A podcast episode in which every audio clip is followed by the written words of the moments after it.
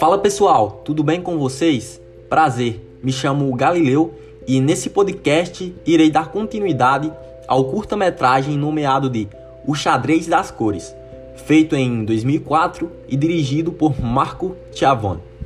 Mas antes de tudo, do que se trata esse curta-metragem? Bom, a produção conta a história de Cida, uma mulher negra que é paga para cuidar de Maria, uma idosa branca e super racista. Durante o enredo da história, torna-se perceptível uma relação marcada pelo racismo e pela diferença de classes entre Maria para com sua ajudante Cida. Dessa forma, agora irei dar continuidade ao desdobramento da relação entre Cida e Maria. Depois de tudo o que Maria fez com Cida, depois de tantas falas e atitudes racistas contra Cida, ela, Maria, percebe que a cor não é uma determinante de que uma pessoa seja atenciosa, cuidadosa e honesta. Principalmente depois que Cida saiu do emprego pela primeira vez. Uma mulher branca foi chamada para cuidar de Maria, a qual não estava nem aí para com Maria. Ou seja, daí pode-se ter uma conclusão de que a cor não define o caráter e os valores de uma pessoa.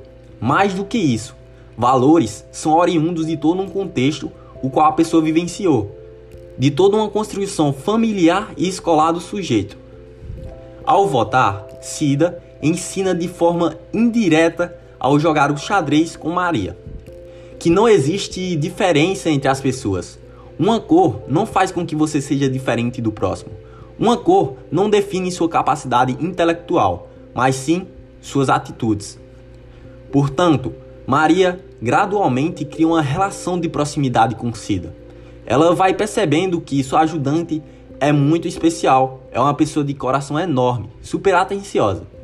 Já Cida vai criando em sua mente uma percepção de que às vezes a pessoa que comete o racismo passou, vivenciou contextos sociais que contribuíram de forma indireta ou direta para isto. Inclusive em um país como o Brasil, no qual tem um passado ruim em relação a esse assunto abordado aqui. Pois, por exemplo, a escravidão no Brasil foi uma instituição violenta e desumana que existiu durante mais de 300 anos e foi responsável pela escravização de milhões de indígenas e africanos. Ou seja, de alguma forma, isso reflete na criação de comportamentos de pessoas que exercem atitudes racistas. Mas, afinal, como as questões do racismo e da desigualdade foram resolvidas entre Maria e Cida? Maria chega à conclusão, depois de tudo que Cida demonstrou para com ela, que não se pode deixar se limitar às relações humanas por causa de questões como a cor da pele ou questões monetárias. Dessa forma, Maria, por ser uma idosa solitária, ela vai meio que criando uma relação afetuosa com Cida, e esta irá retribuir de forma com que ambas sejam felizes e exercendo o máximo respeito na relação.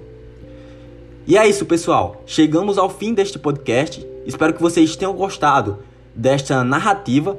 Também quero agradecer pelo tempo que vocês dispuseram ao assistir este podcast.